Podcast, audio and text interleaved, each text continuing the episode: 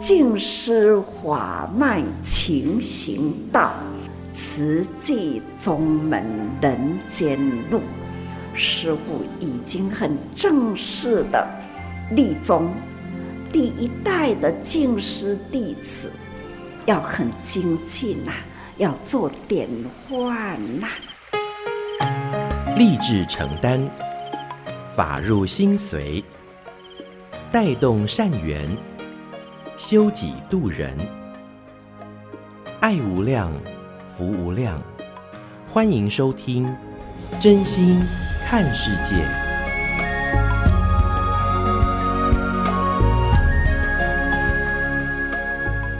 欢迎我们所有听众朋友一起加入今天真心看世界的节目。我是金霞。节目一开始和您分享静思小语：有多少力量就做多少事，不要心存等待，等待才会落空。而同样还有一句做事的近似语哦，说到人往往不是没有力量去做事，而是不肯去做。在我们今天节目安排哦，就来听到静思精舍德曼师傅和我们分享哦，德阳法师他的生命哲学以及人生智慧。说到工作，有什么工作想做呢？有什么事会让你感到高兴呢？我想哦，这两个问题呀、啊，也是可以来问问我们自己。而杨师傅的回答是什么？在待会的分享最后我们会听到。那么也说到啊，现在网络出现。也大大改变我们生活，甚至整个世界。尤其智慧型手机普遍以后啊，几乎人手一机，随时都可以上网找到答案、找到资料来相互分享。因为网络是相通的，可以联想吗？过去啊，我们手上的文件资料，现在网络轻轻一点，送就可以送到对方的手里。同样的一份资料档案，而且不管几页或是多大的档案量哦。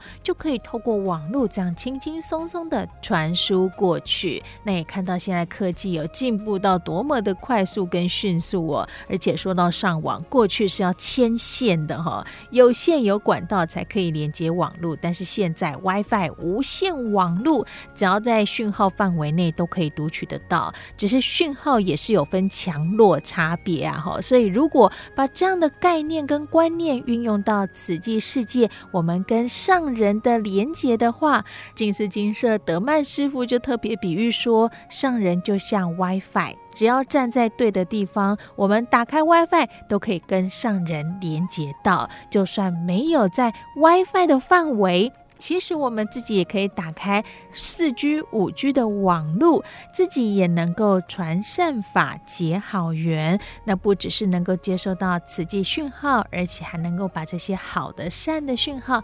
分享出去，所以呃，金霞自己个人感觉这个比喻啊是非常到位，也很有意思哦。所以在今天的节目安排上面，我们就一起来听到静思精舍德曼师傅在志工早会的分享。那当然，最终是希望我们能够透过这样的一些比喻，来好好看待我们自己的生命和慧命。希望我们能够发挥生命价值与使命，别忘了自己的影响力，做对的事情。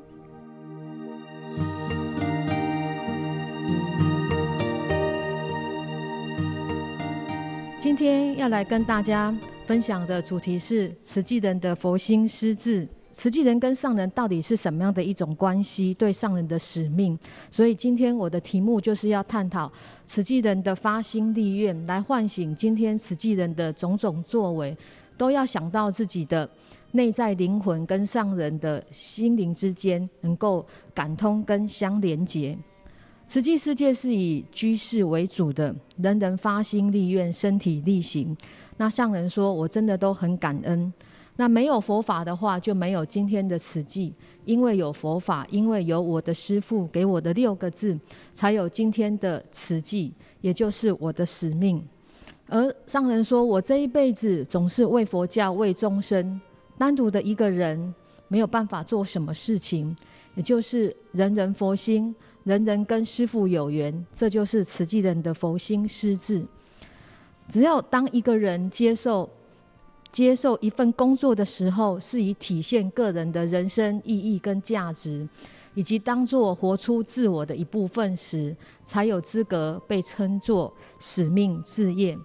也只有当你接受这份工作是打从内心里，或者是上帝的呼唤的时候，它才可以被称作 calling 天职，或者是呼召，也就是教会的一个术语。那《心灵地图》的作者史考克派克医师他说道：“使命呢的原意就是召唤，一个人被召唤去做的事，有召唤就会有发出召唤的主体。那使命也意味着一种关系，如果一个人受到的召唤，一定有某种事物在召唤他，那我相信这种事物呢就是上帝。”而我认为呢，在慈济世界里面，这个事物呢就是上人。那召唤就很像是相同频率的人，声波呢可以共振，可以共鸣，也就是佛教所说的缘分、因缘，所以要广结善缘。而上人呢，也很像一个 WiFi 的发射器。那只要我们站对的地方，把 WiFi 的功能打开，就能够接收到讯息，如同呢千手千眼的观世音菩萨去感应众生的苦难。哪个地方有灾难，哪个地方就能够及时现身。而上人在三月十三号的慈善周一汇报里面就提到说，菩萨就在我的身边，一切都帮我分担了。大家共同一心无私的大爱来承担责任。其实呢，我没有什么好忧虑的，只是因为看到人生的疾苦，不舍天下四大不调，所以呢，这一两年来呢，默默看着大家在处理事情，各守岗位，各守本分，将这份爱的能量做出来，让我看到了，我就可以安心放心。所以上人教导我们这么久了。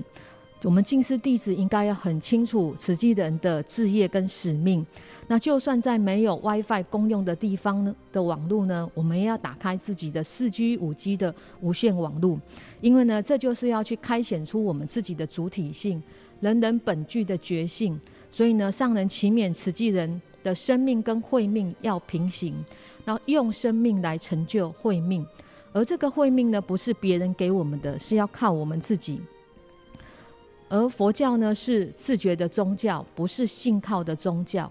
上人呢，是师承佛陀。假如说我们学佛之后呢，觉悟了，每个人也可以成为菩萨，成为觉者。那我们就来看一下，看看上人如何教环保菩萨如何面对生死，如何学法自觉。佛陀对咱众生都是无放弃，所以生生世世发愿娑婆世界。师父是照释迦佛一法来甲逐个人讲，所以咱爱记，你甲我，咱拢是吼释迦佛的弟子，前得到法的，都来看后面，阿未得到的，咱甲看好伊，一个看一个，安尼呢，互相互相提拔，吼，互相提拔啦。互相呢，那大家人度化，其实知影大家人呢，伫人群中啊，自在人还是凡夫人啊。菩萨是爱将凡夫起步，菩萨的法啊，咱爱身体力行，转凡夫的心啊，成为菩萨。所以，咱学法要转法。才有法度甲凡夫的心用法啊，转成菩萨。所以咱包括师父甲恁逐个人，咱是道地凡夫。咱从法师过去的修行者体会到，咱接落来一定会代代相传到现在。咱接到这个道。开始呢，爱搁再步步前进，才真正会当呢到达佛陀的境界。所以讲吼，两千多年前代代相传，师傅说法几十年啦，自这路呢，家己可以也嘛带逐个人行啦，但是家己修着年纪也大啦，会知影讲啊年老来啦，老迈啦，那就是体力衰退啦，阁感受着讲哦，也嘛有一寡器官哦，呃不管用啦，啊要安怎，啊都爱忍啦，这是我，我家己，好，我我自己，很自然的法则。现在的人生走在自然法则中，嘛是吼欢喜接受啦。啊，毋过呢，也都爱把握这世人的生命，也嘛是吼会用的时，都该把握好好分秒呢，甲时间竞争，把握会用的起来，啊，我都来讲，啊，我都来做，所以呢。咱的自这路，现在即世人嘛是要甲做到最后一口气，做到尽头，啊尽头到位啦，咱爱会记你讲，我阁行倒转来，起步还是接着这个尽头的道心，再开始人生的路。师父真感恩恁啦，恁付出予师父的真多啦。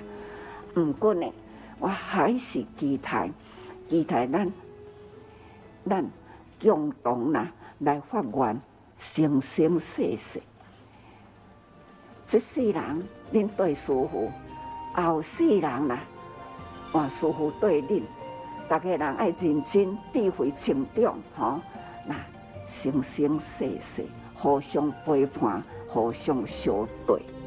哦，上人说我说法几十年了，慈济路自己开，也带大家一起走，希望做到最后一口气，做到尽头，我再回来起步，开始人生的道路。这就是上人的生命观、生死观，他开显出自己的主体性，不断的求精进、求进步，没有停歇。而我还是期待共同发愿，生生世世这辈子你们跟师父，下辈子换师父跟着你。我觉得上人并没有像西方基督宗教啊、上帝的说法，也就是你信仰我，你就可以得到永生。而西方基督宗教的一神论呢，是信仰的上帝是唯一的真神，我就是。真理，我就是道路。上帝是全能、全善、永恒的神，是这一个世界的创造者。但是我们佛教呢，是自觉的宗教，不是信靠的宗教。而上人呢，是牵引着我们，所以我们跟上人是处在同一个世界。那上人希望我们自己能够觉悟。就要自己认真，然后让自己的智慧增长，不是因为信仰佛或者是信仰的上人呢，就可以因此得到救赎哦。然后佛教里面也讲到说，不是求身外有佛来保佑我、加持我，所以我们虽然都是凡夫，但是经过修行之后呢，那么。五百年前师度徒，五百年后徒度师，所以上人也常常说：先我而去的人，先帮我铺路，然后以师字为举字。所以呢，我们就要熏法香。假如我们能够常常在这样子的法脉当中的话，那我们就可以，就像。我们常常祝上人能够常住世间，法轮常转。那上人就说：“那师父就在你们的心中了，而且代代都有。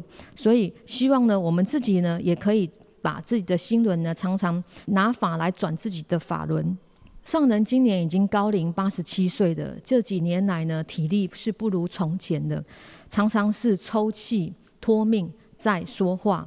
然后发出微弱的声音，也不辞辛劳的不断的以身作则，呼吁着大家，还是要持续不断的做慈济，行菩萨道，因为这一条菩萨道是永恒的，而菩萨道是很长远的，需要有导师呢，觉有情，不断的拉长情，拓大爱，生生世世的陪伴着我们，然后我们也要紧紧的跟随。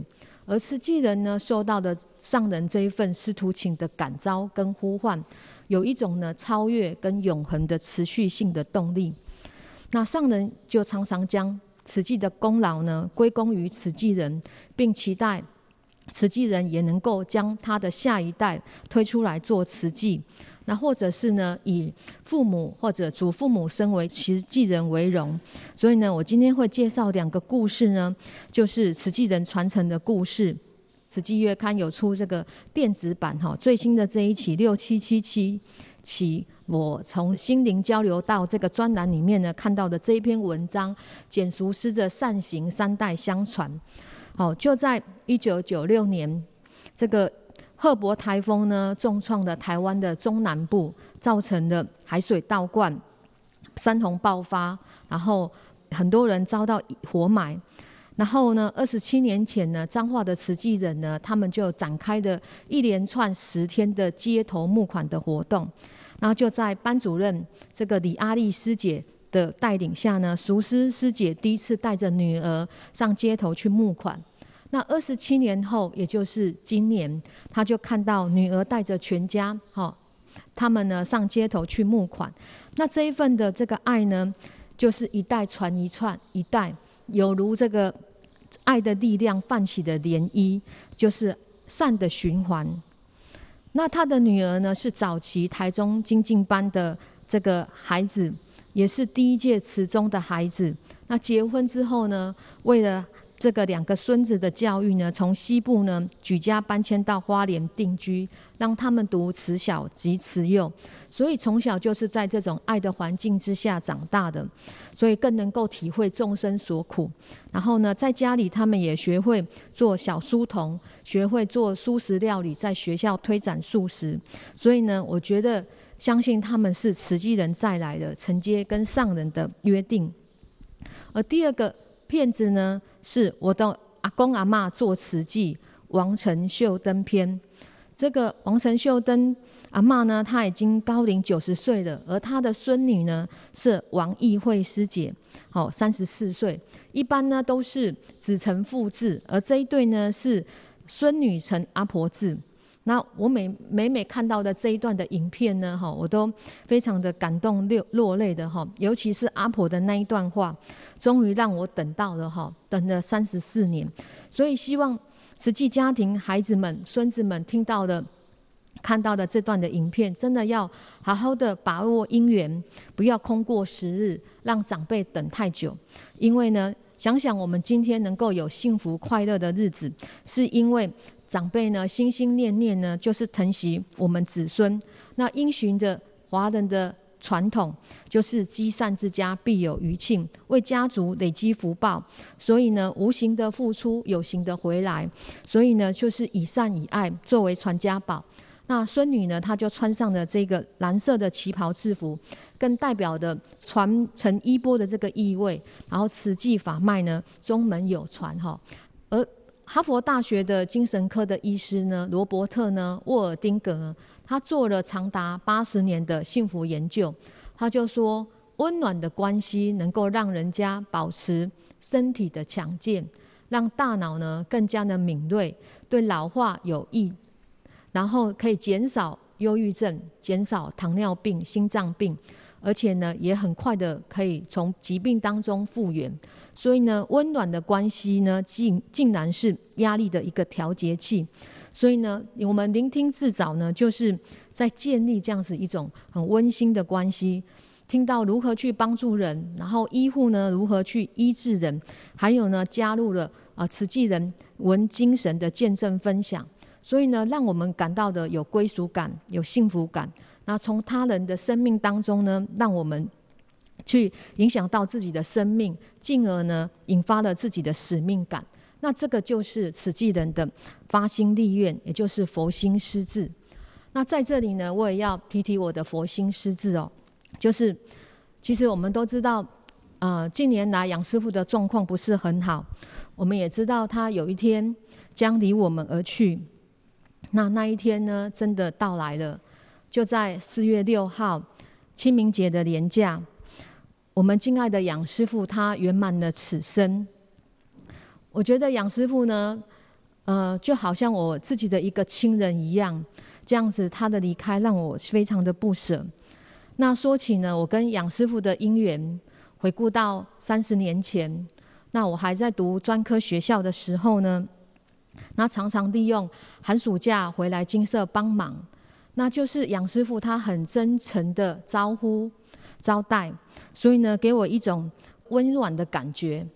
后来呢，我回到金色大家庭，刚开始也是有一些不习惯、不适应，但是杨师傅这样子给予好像慈母般的一种关爱之后呢，我觉得有一个家的归属感，更可以安定下来。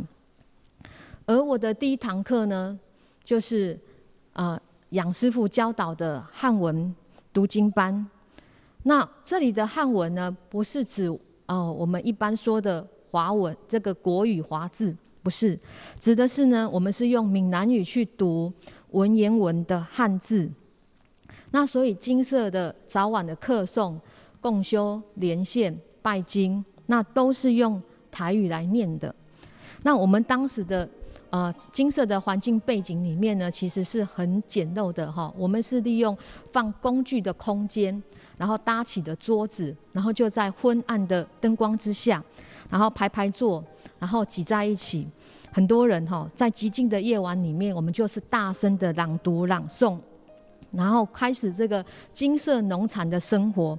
那白天出坡，晚上读经，哦，心是非常的清明的。所以，就如杨师傅在《安住修行》这本书当中说的，早年呢，在药师之后呢，在树下读书，往事如烟，却是好像在眼前一样。所以杨师傅的心呢，是非常非常的清明的，很坚定的，而且他心里做好的准备，很听上人的话。上人告诉他，因缘落到时，顺其自然，心安自在，虚无缥缈的，心无挂碍，无挂碍，无有恐怖，远离颠倒梦想。我觉得他真的做到了，因为他。带不带走任何的一片云彩，他非常的潇洒，没有任何的留恋。他知道，他要快去快回，要趁愿再来，再来接上人的棒子。所以杨师傅虽然是不善于言辞，但是我认为他是用身教在教我们所谓的无为、无生面相、净极清澄、与世无争，这个都是在养心。那去年底呢？这个大爱台的同仁来啊、金色采访杨师傅，就问他说：“有什么工作想做呢？”好，杨师傅回答：“若有想要做的工作，就有工作；不做呢，就没有工作。”那又再问：“有什么事会让你感到高兴呢？”有可以做呢，就很欢喜，没有什么啦。好，我觉得杨师傅的话很简单，却是富含的道理，无为而。无不为，你若是不想做，当然就没有什么工作可以做。那你做了之后呢，也不会再去记着我做的多少，因为呢，你知道这是尽本分。最后呢，以杨师傅的座右铭作为结语，我们都要自我照顾好，不要让人起烦恼，自己要明白待人处事的道理，也就是与人无争，与事无争，与世无争。那我看见他在不平凡中，在平凡中的不平凡，在平凡中的伟大，就是给人一股暖流，一股安定的力量。那在此呢，啊，向杨师傅献上最诚敬的祝福，相信他已经再来人间，作为一个人见人爱的小菩萨了。那我的分享今天到这边告一个段落。真心看世界，我是金霞，也邀约您一同以真心来爱护世界。节目下个阶段继续和您分享大爱广播多用心 Podcast 新时代。日头照不到的所在，孤单无言的世界。剩一句看破藏心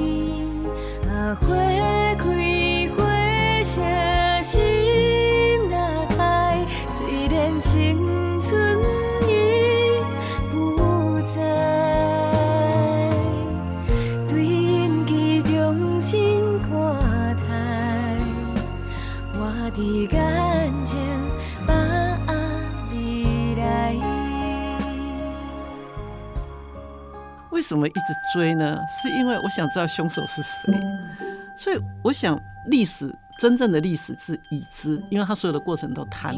那我们自己身边的很多事情叫未知。嗯，那历史剧他会做了一些编转的时候，他会给你留一些伏笔。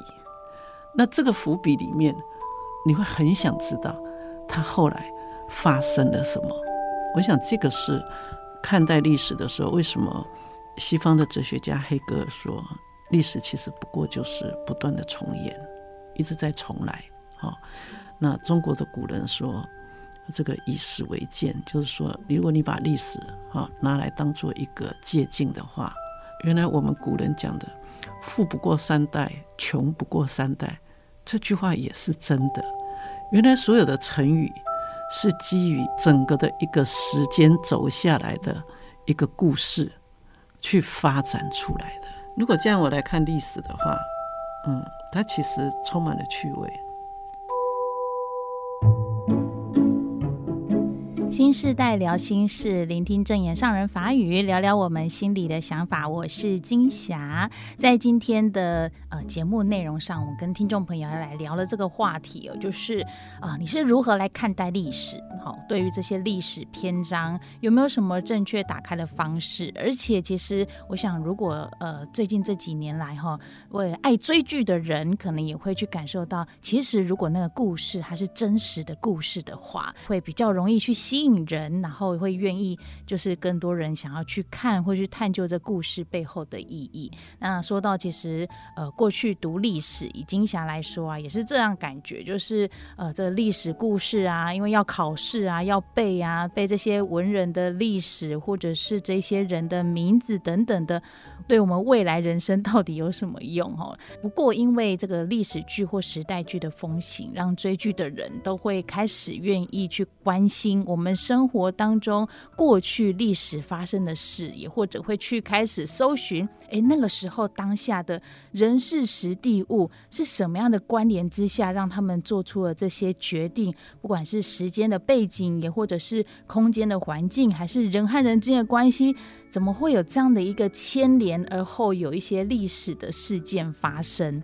所以，呃，很多人因为可能追剧，开始去思考历史对于我们的生命的价值，或对我们生活的价值是什么。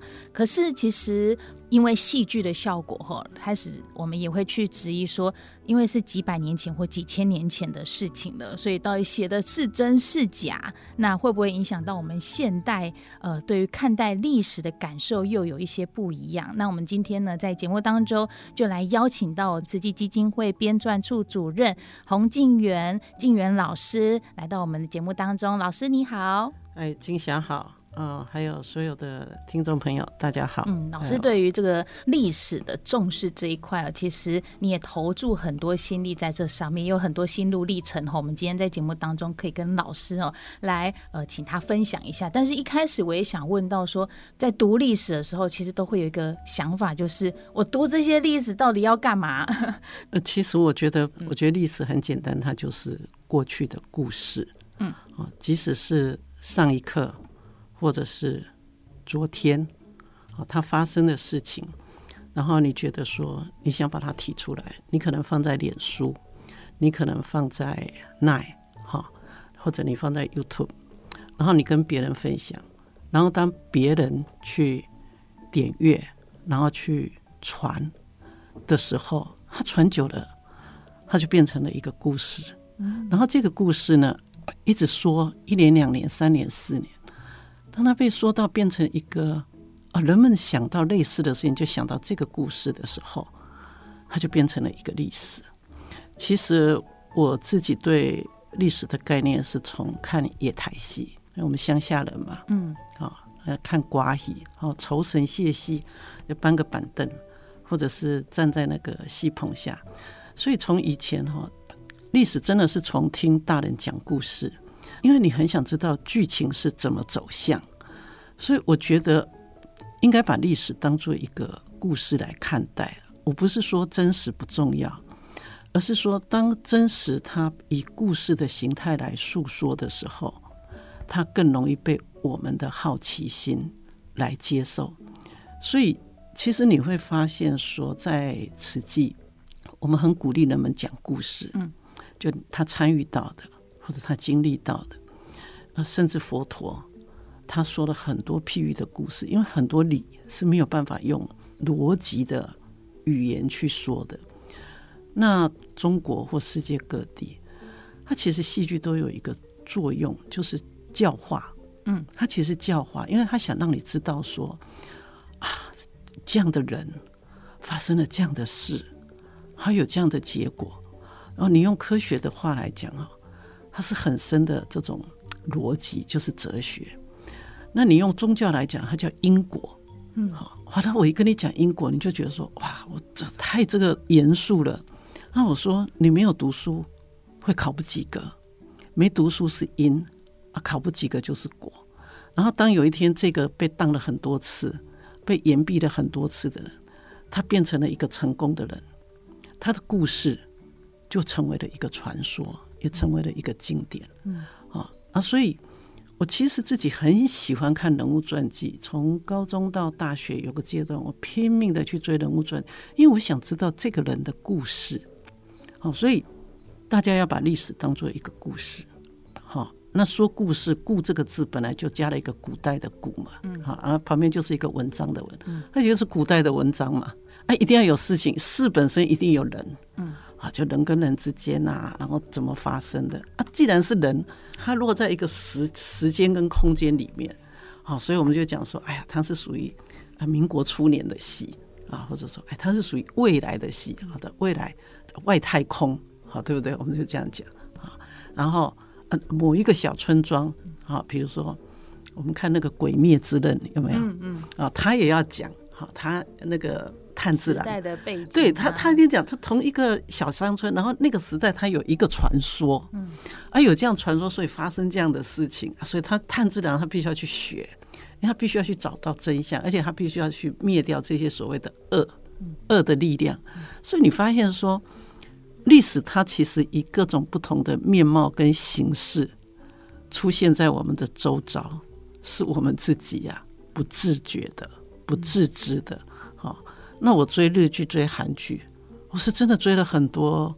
你看他的那个大合剧，日本、韩国都有，中国也有，啊，台湾也有，就是那种大合剧。你看现在，现在公司很夯的一个戏叫《牛车来去》。嗯，老师，你追的剧都很新。我想说，哎、欸，会不会就是大长今啊？不是，因为你现在你看那个牛车来去，你会觉得说借腹生子这件事情，说啊、哦，原来在那么古老的年代。可是你知道，你如果知道他那个背后，就是说他只为了一头牛。嗯，好，就是说人呐、啊、是当做牛来拖那个，因为田要耕田，你就觉得很哀伤。然后那个过程当中的。呃，阶级还有当时在那个时代中的啊，所谓的高雄是一个大的城市，台南是一个小的地方，说高雄是一个什么都有，那就想，哎，为什么会这么差别这么大？我我们现在就知道，高雄是个港口啊，所以他你看他剧情里面他讲一句，他说。哇，每天那个船哦，这样子排队来啊，好多那个背货的人，有没有？很多人就，人啊，嘿，然后但是要卸货，要有人去背，那你就可以去赚这个钱，这就是工人嘛。哦，他说啊，那那个是什么样的船？他说都是商船，世界各地来的啊。哦，原来那就是一个货运的港口。所以，然后当你今天再去，你想说啊，我到旗津去的时候，我今天去可能就是啊一个。啊假期刚过嘛，不是说啊，人山人海。观光，那它已经变成一个观光，因为它已经不再是那个没落了啦。现在看不到什么商人。那回过头来，你再去想说，哦，艋舺，哇，还是说你去想说，哦，九份，哦，瑞芳哈，就水晶酒嘛哈，金瓜石哇，当时挖矿啊，所以原来好多故事，哎，就发生在这样子的一个人呐、啊，这个人跟事里面，他其实不会只有对立，他还有情感，他有亲情，他有爱情，哦，他也有所谓的欲望，啊，这个欲望里面包含了金钱呐，哦。情感、情欲啊，就是我们讲，所以戏剧说戏剧表现哪有那么夸张？其实现实人间就是这样。他如果触动你，嗯，就是一个微型的人生去触动你，或者一个更大的共同的历史命运，他让你感受到说啊，我我们也有可能在面临同样的情境，嗯，好，比如说俄乌战争打了一年多了，嗯。第一个，我们就会去想，这两个国家到底发生什么事？我们就去了解一下，俄国跟乌克兰到底就是他们他们彼此之间到底是什么样的事情，然后到底彼此在主张什么？要不然都不了解。所以我觉得读历史或者你去了解历史，有一个比较好的而且是理性的方法，就是说，我知道这件事情正在发生，但因为它虽然离我们很遥远，可是资讯离我们太近，我们都听到，而且我们都知道了。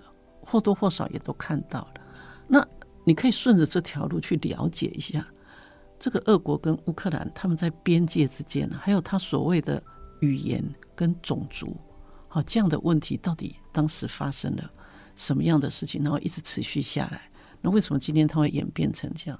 我觉得这个就是一个，就是说你往前看一下，那回过头来你再看台湾跟这个呃大陆的关系的时候，你就会去思考说。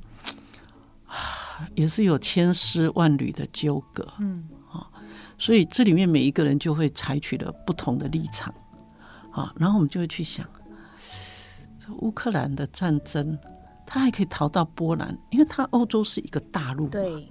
那我们台湾如果不小心发生了这个所谓的战争，不是，我们就想说，那我们能去哪里呢？我们从台北，我们从台北到屏东。不过就四百多公里，它有点五百多公里吧，哈。那台湾绕一圈就这样，那我也不会游泳，就算会游泳，游不了那么远，嗯、对不对？那我们能逃到哪里去呢？所以有人就说誓死抵抗，然后有人说哦不不不，我马上投降。嗯，这个这个都就是说借古或是借过去的这些故事对历史来。可是当我们自己并没有发生，对不对？嗯、可是如果它一旦发生，就历史上那么多的战争，然后你就看到人。做了各种不同的选择，嗯，那个选择就产生了他的命运，嗯，哦，只是说这样的命运到底是一种自主性的选择，还是一种被迫性的选择？你可以说我是在高度压力之下做的选择，那为什么别人有同样的高度压力，他却没有做这样的选择呢？有些人可能选择了。自我了断，就我们社会上看到很多，因为压力很大哈。最近我们在报纸上也看到有一些，这都不是很好的示范呐。所以我们看到很多哇，非常励志的。说那你为什么做了这样选择？所以当你往前推说啊，因为他的家庭，那再往前推，就推不上去了。好，也就是说啊，就历史上来讲，所以我要学这个，我要学那个。所以在佛教里面，他把它推到了。很多生很多世的前面，所以它叫做前世因缘果报。就说，你生命中种下的一颗种子，你真的不知道它是哪一生哪一世种下的，然后刚好就种下的是一个草本植物的种子，所以今生大风大雨一来的时候，这个草本的的这棵植物它可能就撑不住了。那你可能曾经种下的是一颗。类似磐石那种很大棵的树的种，它可能被劈，可是它的根站得很稳。所以我想这里面的一个推究哦，它就会跟心理学、哦跟哲学、哦跟宗教，它就产生了很多的关系。所以有些人会从历史剧里面去看人物的心理，啊说为什么？比如说最近刚刚我真的花两天的时间哈追完叫《模仿犯》，其实我晚上看了。我看的非常紧张，你知道，因为他很多画面是很暗，而且他他拍了一些看起来蛮恐怖的画面。那我本来坐在客厅看看一看，我就去把窗帘拉起来，因为我觉得外面太黑了，因为它很黑的画面。家里的灯全部都打亮，就同步的那个情境啊，然后你会想说，我是我人的心是会害怕的，但是为什么一直追呢？是因为我想知道凶手是谁。所以，是说能该欢喜天天在，好事真心看世界，Fit 多用心。新时代完整内容，欢迎您能够上我们多用心 Podcast，耳朵的多多用心来搜寻我们，加入我们，更帮我们多多分享出去。而节目连接网址会附在说明栏，点选就能加入我们哦。随时随地想听就听，多用心 Podcast，真心看世界。我是金霞，我们下回空中见。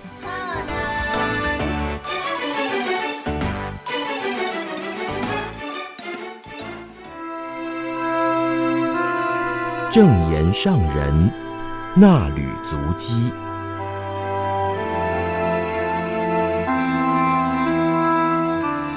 欢迎您共同进入正言上人衲履足迹单元。我是嘉玲，时间点来到二零二二年十一月十一号，主题是让更多人幸福。静思小语。耐得住辛苦，堪得住磨练，让更多人因为我们的发心立愿，有得救的机会。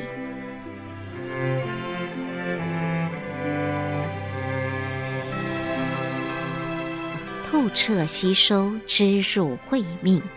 聆听中区组队公传团队分享后，上人开始：学识高，知识丰富，要知入慧命。具有高智慧，不要只有转传讯息，像水管一样，让水流过以后，自己没有吸收分毫。要透彻了解道理，转知识为智慧。上人说，瓷器是从五十多年前每人每天存五毛钱开始做起的，是很辛苦。要有多少人加入会员？得累积多少才有办法买一斗米帮助一个家庭？除了要培养人人的爱心，还要安人心。所以每个月农历二十四号举行的药师法会，虽然上人出家时有发愿不要做法会，但是为了做慈济帮助苦难人，于是每个月为慈济会员送药师经，祝福大家。上人提到。大家欢喜付出，积少为多，可以帮助很多人。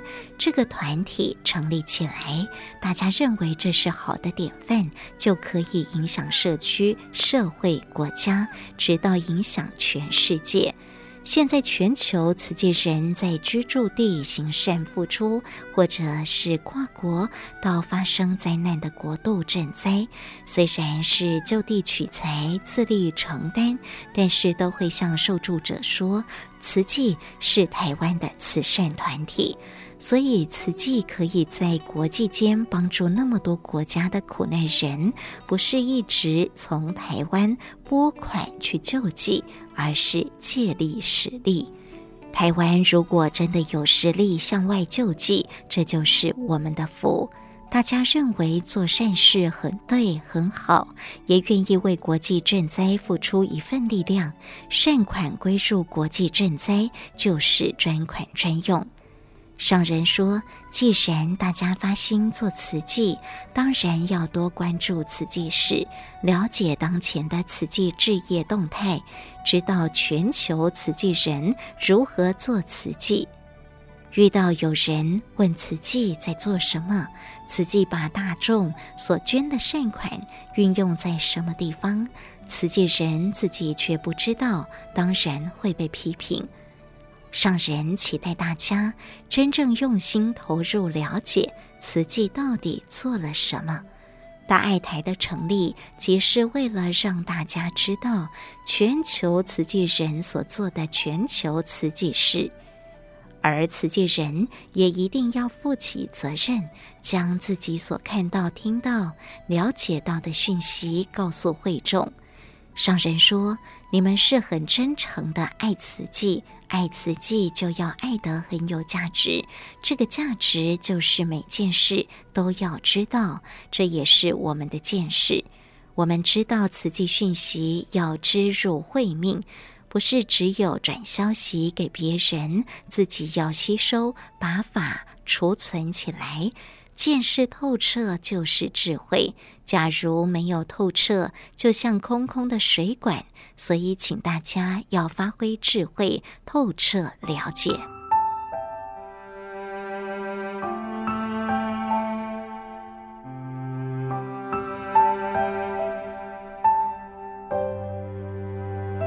没有运用，没有心得。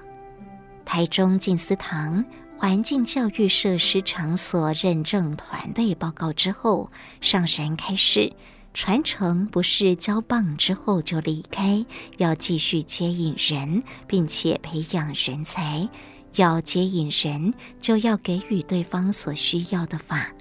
其实慈济人平时在做的都是法，不是盲目的做。而是发挥智慧的良能，知识的功能与智慧的良能是不一样的。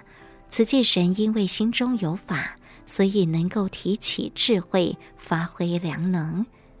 上人指出，慈济一路走来都在力行《法华经》的菩萨大道，而《无量义经》是《法华经》的精髓，慈济人都要用心体解经文的意义。无量义经是现在社会所需要的精髓教育，是很有妙用的法。如果不认真、不用心去探讨，会觉得这些都是文字叙述而已，读经念过去就好。上人说，即使将经典文字都读懂了，当中的意思也了解了，却没有运用，也就没有心得。没有心得，这些法就还不是我们的，所以一定要身体力行，用法度众生。上人说，《无量义经》的价值就是要走入人群，面对不同根基的众生，运用经文中很多适应根基的方法度众生。像是昨天听到台中慈院的医师在分享，上人就一直想到《无量义经》。每一位真的都是经文中所说的医王、大医王，分别病相、小了药性、应病与药，不只是用他们的技术来治疗病人的身体病痛，还用爱心去抚慰他们不安的心灵，真的是很不简单。上人说，慈济从有形的五毛钱起步，有办法做到现在人道关怀的范围。扩及一百二十多个国家地区，是无形的精神力量在推动，而此际人的精神力量来自于佛法。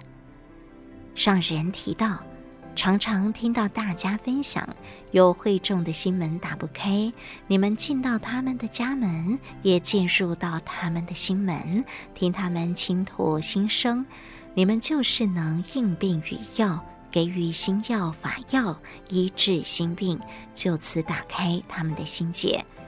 上神表示，慈济人是应人间所需要，给予有形的物资、无形的心灵支持。每一位慈济人都是人间的菩萨摩诃萨，也就是大菩萨。台中的菩萨们很贴心。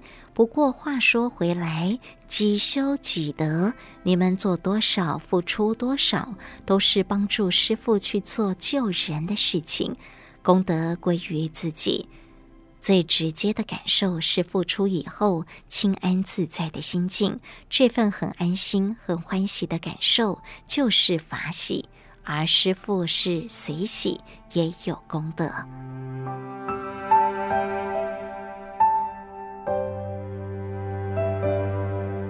有愿有力，难行能行。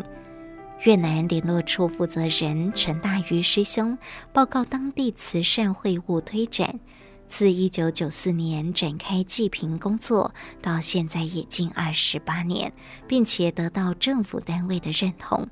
除了在胡志明市设有慈济联络处，也有河内、海洋、茶荣三个联络点，以及平阳共修处。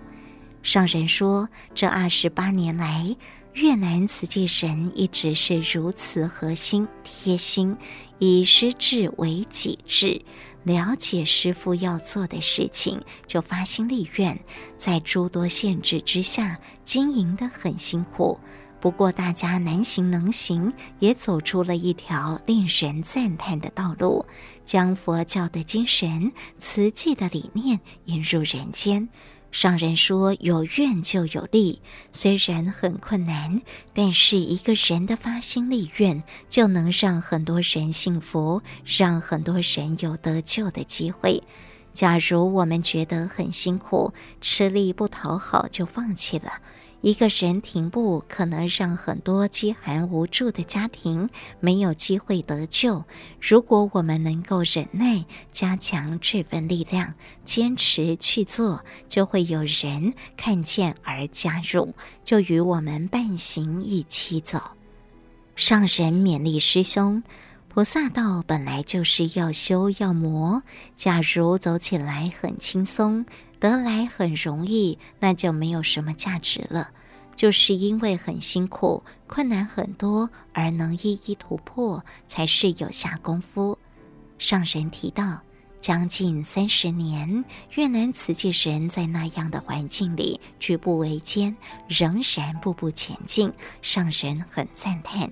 尤其全家人都投入，全家精神汇合，力量很大。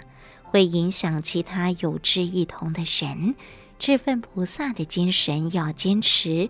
我们不求其他，总是期待社会平安，饥寒的人减少。上人教师兄持续向当地台裔华人分享全球慈济事，鼓励人人收看大爱台，愿意发心行善。发心的人多，而且人人合心，合于慈济的精神理念，要救助苦难，就有大力量。